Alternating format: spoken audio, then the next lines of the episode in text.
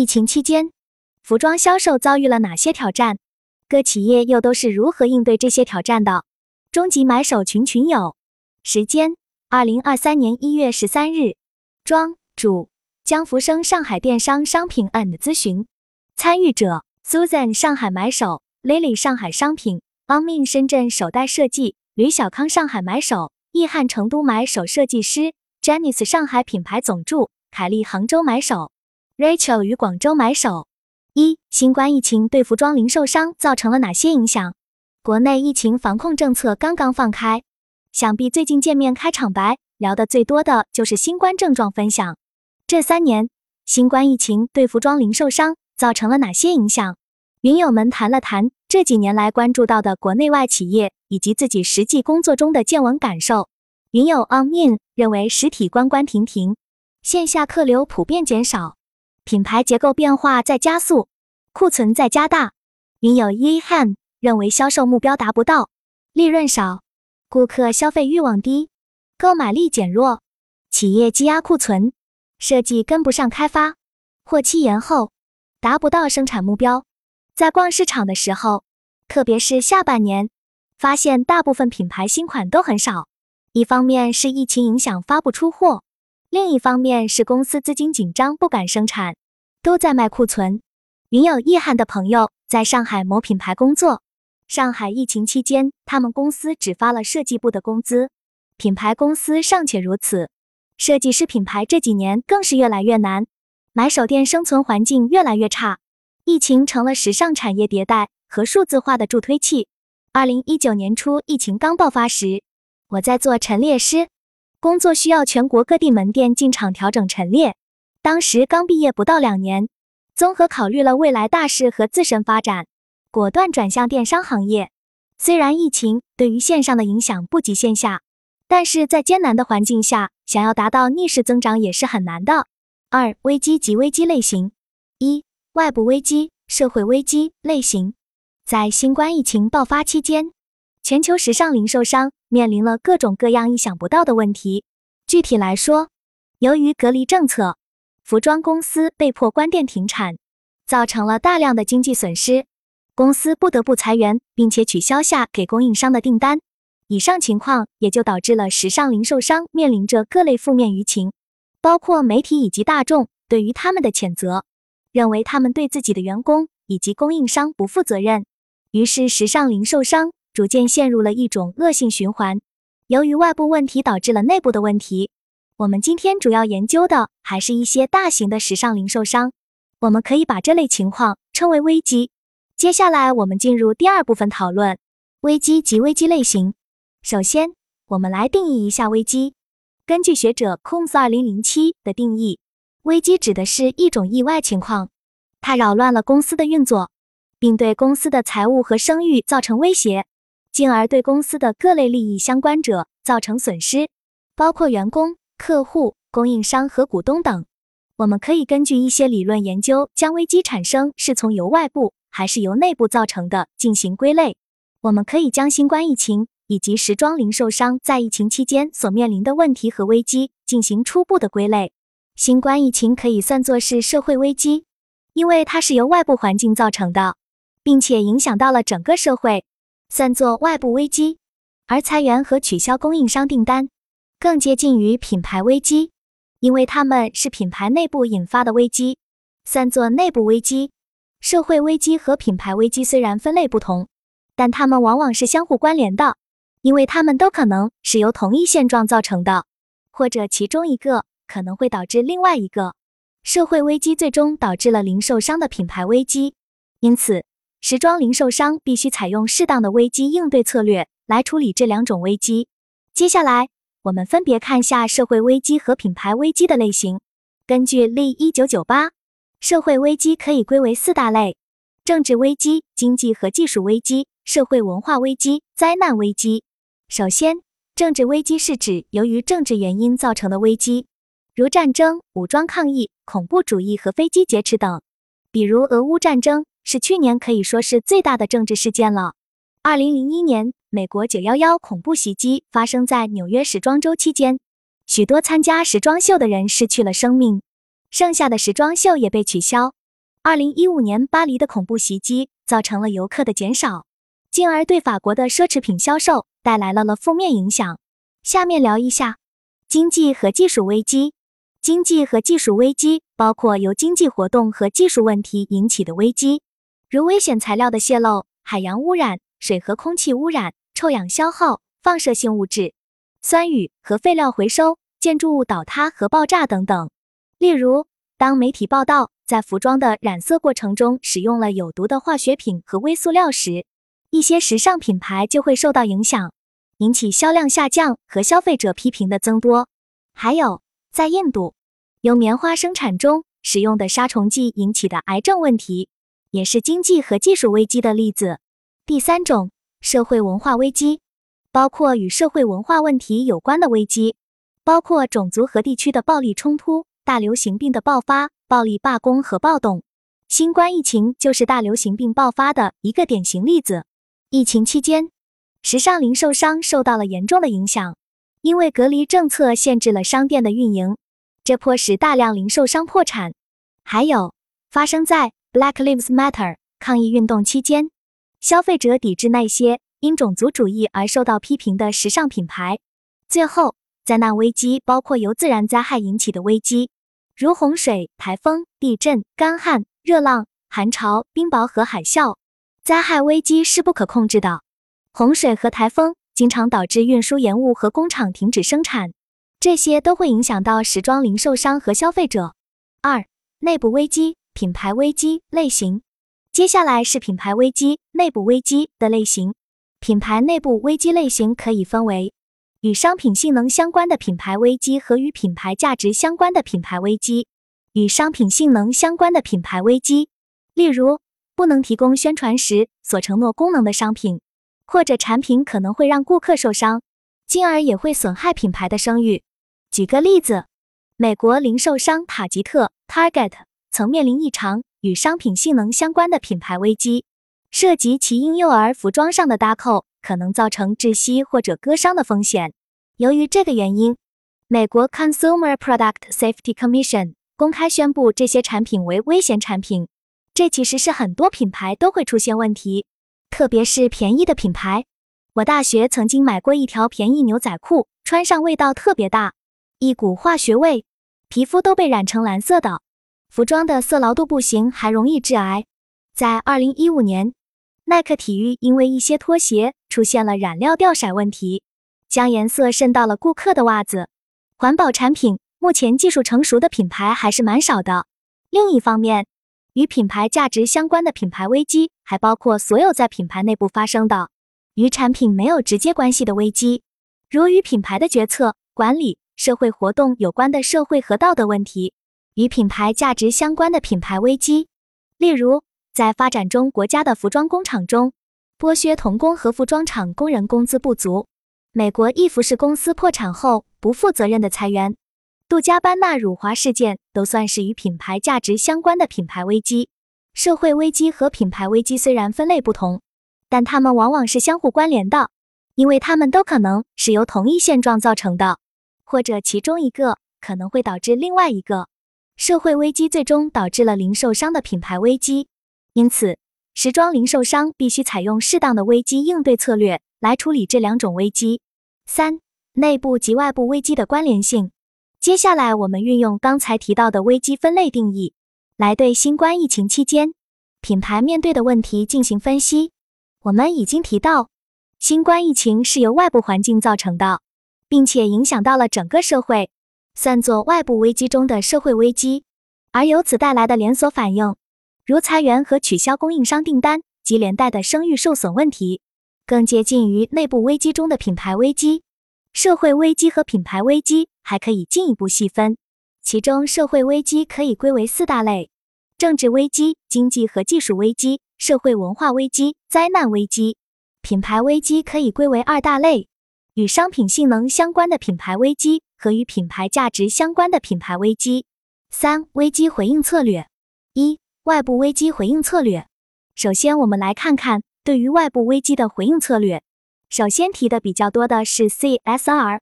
CSR 全称是 Corporate Social Responsibility，企业社会责任。是指企业在创造利润、对股东和员工承担法律责任的同时，还要承担对消费者、社区和环境的责任。强调企业要在生产过程中提高对人的价值的关注，强调企业对环境、消费者、对社会的贡献。CSR 基本是国外品牌管控的比较多，国内目前还不太重视。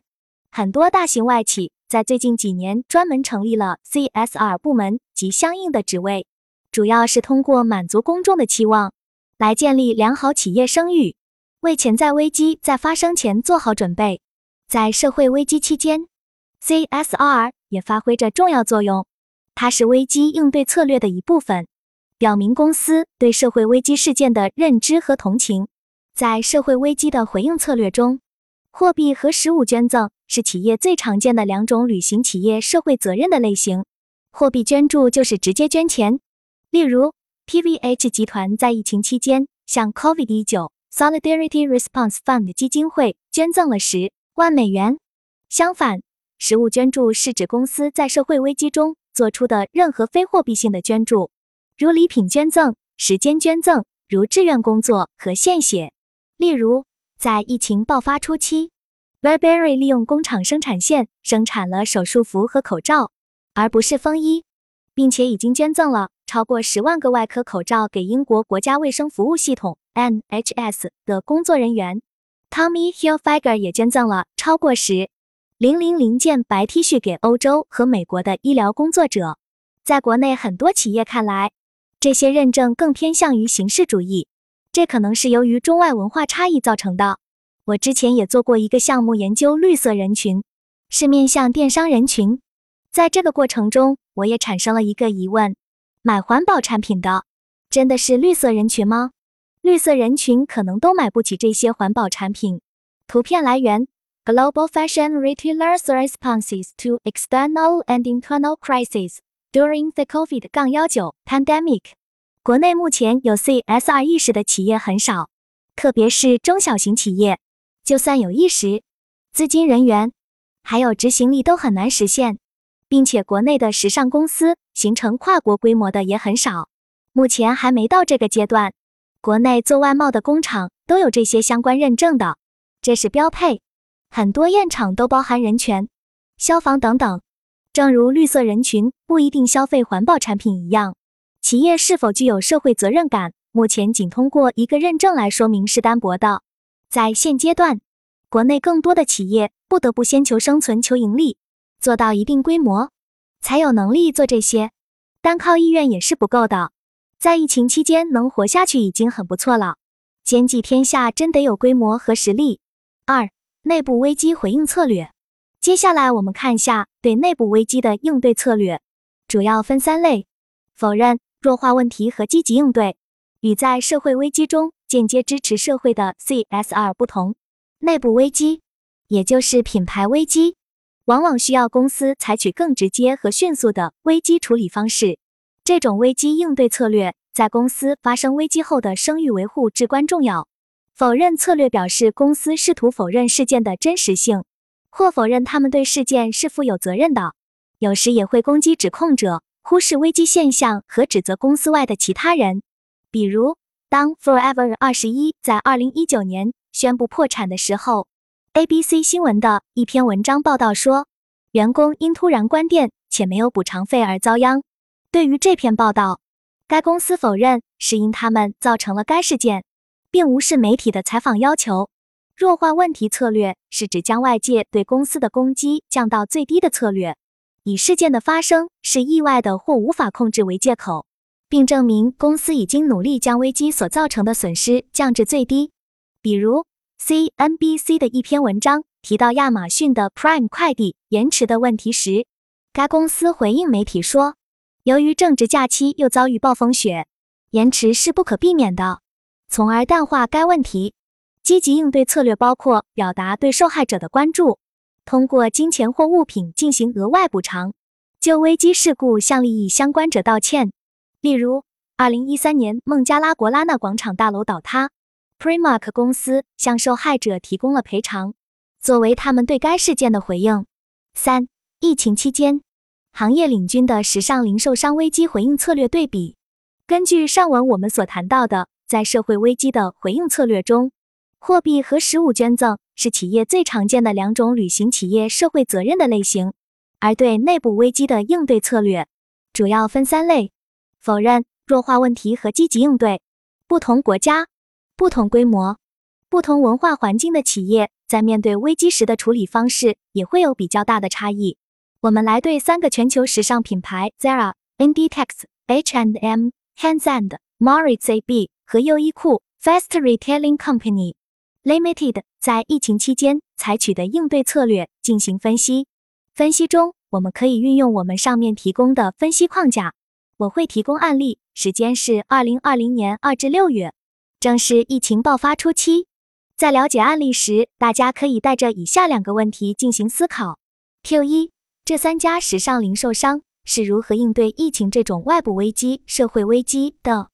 他们的应对策略是相似的还是不同的？Q 二，在疫情期间，这三家时尚零售商。是如何回应与员工及供应商有关的内部危机、品牌危机的？他们的应对策略是相似的还是不同的？首先是三家时尚零售商对外部危机、社会危机的金钱和实物捐助案例。案例一：Zara 在疫情期间，Zara 对全球危机做出了回应，提供了金钱和食物捐助。Zara 对西班牙的工厂进行了改造，用来生产医疗用品。该公司总共向西班牙的医院捐赠了三百万件个人防护设备，其中也包括医务工作者的口罩。此外，根据 Business Insider 的文章，Zara 的母公司 Inditex 也向西班牙政府提供了他们的物流和供应商资源，以生产和捐赠个人防护设备，包括口罩、手套、护目镜和帽子。这相当于向西班牙的医院实物捐助。此外，根据 WWD 的一篇文章 nd tex 一直在替西班牙政府承担责任，免费提供价值4.57亿欧元的洗涤剂，并捐赠了数千万欧元。这是金钱捐助的案例。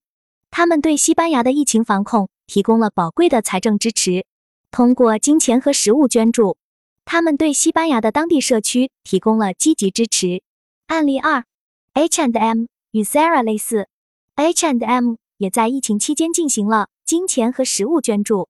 然而，Zara 的捐助主要集中在支持西班牙的当地社区，而 H&M 则选择了更多的全球性捐助。首先，作为一项重要的金钱捐助，福克斯新闻报道了 H&M 基金会向 COVID-19 Solidarity Response 基金会捐赠了五十万美元。在实物捐助方面，从二零二零年三月二十二日开始。，H and M 将其生产线转向生产大量的个人防护设备，并捐赠给世界各地的医院和医护人员。在美国，H and M 支持弱势群体阶层，特别是捐赠了七十零零零件 H and M 产品给一些组织，例如儿童保护基金、洛杉矶 LGBT 中心等。此外，H and M 美国公司还与 Gives 组织了一个活动，使 H and M 的产品。能够在美国市场销售，这样在 H&M 点 com 上每消费六十美元就会直接捐出十美元给到疫情防控慈善机构。这些行动表明，H and M 试图通过在大流行病期间提供金钱和实物捐助来积极支持全球。案例三，与 Zara 和 H&M 一样，优衣库也为应对疫情做出了金钱和实物捐助。在金钱捐助方面，他们在全球范围内捐赠了二十五点七万美元，包括向美国、韩国、中国、日本、意大利、马来西亚以及其他国家。而对于食物捐赠，优衣库在其网站上宣布，他们捐赠了超过一千万个口罩和他们的两百一十六、一百二十四件服装，如 Airism 和 Heatech 产品，给世界各地的医疗机构。此外，优衣库主要将口罩捐赠给已经与他们合作的组织，例如他们的全球商业伙伴瑞典奥林匹克和残奥委员会。优衣库为他们的员工制定了详细的措施，提供口罩和洗手液，并命令员工远程办公，以保证工作环境尽可能的安全。此外，他们还表示，他们将对其合作伙伴的供应链实施改进，以便在制造服装时保证安全。与 H and M 类似。这些贡献是针对全球社会的，包括其周边国家。另一方面，优衣库进一步专注于支持他们的利益相关者，如何做伙伴、员工和供应商。关于第一个问题，这三家时尚零售商是如何应对疫情这种外部危机、社会危机的？他们的应对策略是相似的还是不同的？首先，为了应对疫情带来的外部危机。这三家时尚零售商都做出了金钱和食物的捐助，以显示他们对新冠疫情的重视及在全球危机中的责任。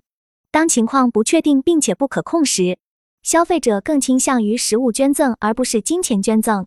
尽管这三家零售商在疫情期间都以上述两种方式做出了贡献，但他们通常还是以捐赠个人防护设备或其产品为主。因此，他们都选择了适当的捐赠方式作为危机应对策略。此外，他们的反应还存在一些有趣的差异。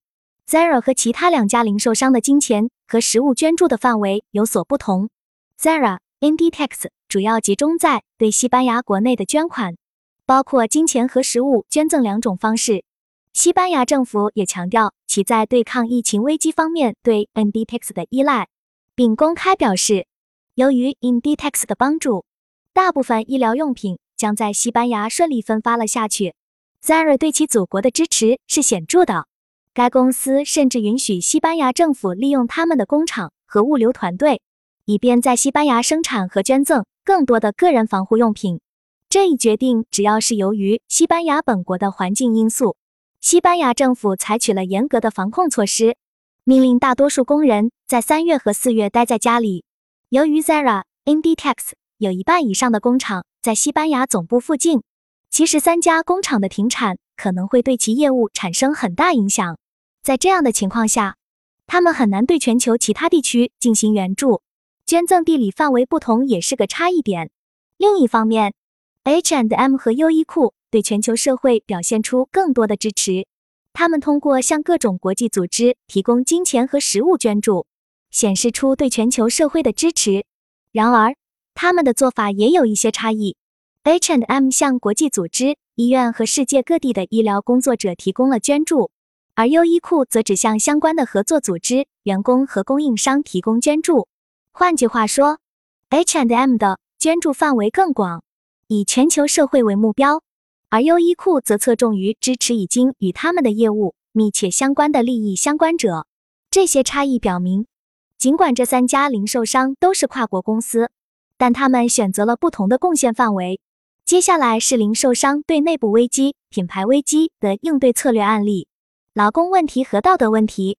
否认策略在三家零售商中，Zara 的母公司 Inditex 和 H&M 选择了否认策略。卫报的一篇文章报道了 Zara 在缅甸的供应链工人在工作时没有得到口罩，还有一些工人。在疫情爆发期间被解雇。在文章中，NDTex 集团的发言人针对这一说法表示，Zara 只是这两家工厂的几个客户之一。太医声称，公司的供应商应该遵守他们的劳动权利行为准则，暗示这个问题可能是由供应商的错误判断造成的。Zara 并不是造成危机的主要原因，责任可能来自于供应商。具体来说，在否认策略中。这个案例可以被解释为寻找替罪羊战略。公司试图将公司的责任转移给供应商或其他组织，以对抗媒体的报道。H and M 也表现出类似的否认策略。独立报的一篇文章表明，在2020年6月，H and M 突然取消了生产订单，导致印度制造厂的许多工人被解雇。针对这一报道，H and M 声称其责任在于解雇工人的供应商。而不是本公司，而且供应商和工会之间存在矛盾。在否认的各种策略中，这一回应也是寻找替罪羊策略的一个例子，即零售商试图将问题的责任转移给他们的供应商。弱化问题策略 H and M 在裁员和劳工问题上选择了弱化问题的策略。一篇 CNBC 的文章报道了 H and M 正在考虑解雇一些员工。独立报的一篇文章。也提出了类似的问题，即 H and M 的印度制造工厂的一些工人被解雇。对于这个问题，H and M 一直对媒体做出了消极的回应，表明这是不可避免的结果，因为他们的财政困难，并且疫情期间客户购物需求在减少，他们试图通过争辩来将他们对危机的责任降到最低。事件不在他们的控制范围内，借口策略，或者只是造成了一点损失，辩解策略。参照这一点，H and M 的上述反应对应的是弱化问题策略中的借口策略。零售商试图降低他们对事件的责任，借口说是由于疫情。这一问题是不可避免的。积极应对策略，为了应对疫情期间出现的与就业和劳工有关的内部问题，以上三家零售商普遍采取了积极应对策略，对受影响的供应商表示同情。在媒体报道了零售商取消工厂订单的负面新闻后，BBC 新闻和独立报的文章报道了 H&M。Inditex 优衣库承诺为其供应商的现有订单支付全部费用。此外，Inditex 宣布他们将向被解雇的员工支付失业津贴。这些都是积极应对策略的例子，属于积极应对策略中的表达同情心策略。下面我们来回答下第二个问题：在疫情期间，这三家时尚零售商是如何回应与员工及供应商有关的内部危机、品牌危机的？他们的应对策略是相似的还是不同的？可以从品牌采取了几种方式来看。这个是根据策略来分的案例。Zara 和 H&M 选择了多维度的方法，根据问题采用了不止一种应对策略，而优衣库则只注重积极应对策略。具体来说，Zara、Inditex 通过对媒体采取寻找替罪羊策略，对媒体报道中的情况进行了否认。在缅甸的工厂问题中，采用了表达同情策略，承诺会向他们的供应商和被裁员的员工支付全额款项，做出了积极应对。H&M 采取了三种方式的回应。该零售商试图将制造商的工人被解雇归咎于供应商的责任，这是否认策略中的寻找替罪羊策略。同时，他们也采用了弱化问题策略中的找借口策略，认为该事件。是由不可控制的疫情造成的。同时，H&M 还运用了表达同情的积极应对策略，并对供应链上的工人做出承诺。这两家零售商的案例表明，零售商可能需要以多维度的应对策略来处理复杂的问题，如疫情期间的劳工问题，来维护他们的形象，而不是承担本不属于他们的责任。与这两家不同的是，优衣库 Fast Retailing 从一开始就通过表达他们。对工厂工人的同情，来展示他们对供应商的承诺和责任。优衣库选择了迅速承认他们的责任，并始终采用积极应对策略。当然，这也有可能是因为文化差异引起的。由于日本的集体主义文化，日本企业很容易向新闻报道公开道歉，即使这些事故是由个别员工造成的。然而，在西方国家的个人主义文化中，公司不会将员工个人造成的事故。与公司的责任联系起来。在新冠疫情爆发期间，全球时尚零售商面临了各种各样意想不到的问题。具体来说，由于隔离政策，服装公司被迫关店停产，造成了大量的经济损失，公司不得不裁员和取消订单。新冠疫情以及时装零售商在疫情期间所面临的问题，可以根据这些问题分为外部危机、社会危机和内部危机、品牌危机。新冠疫情可以算作是社会危机，因为它是由外部环境造成的，并且影响到了整个社会。而由于外部危机会带来一系列连锁反应，引发内部危机，因此时装零售商必须采用适当的危机应对策略来处理这两种危机。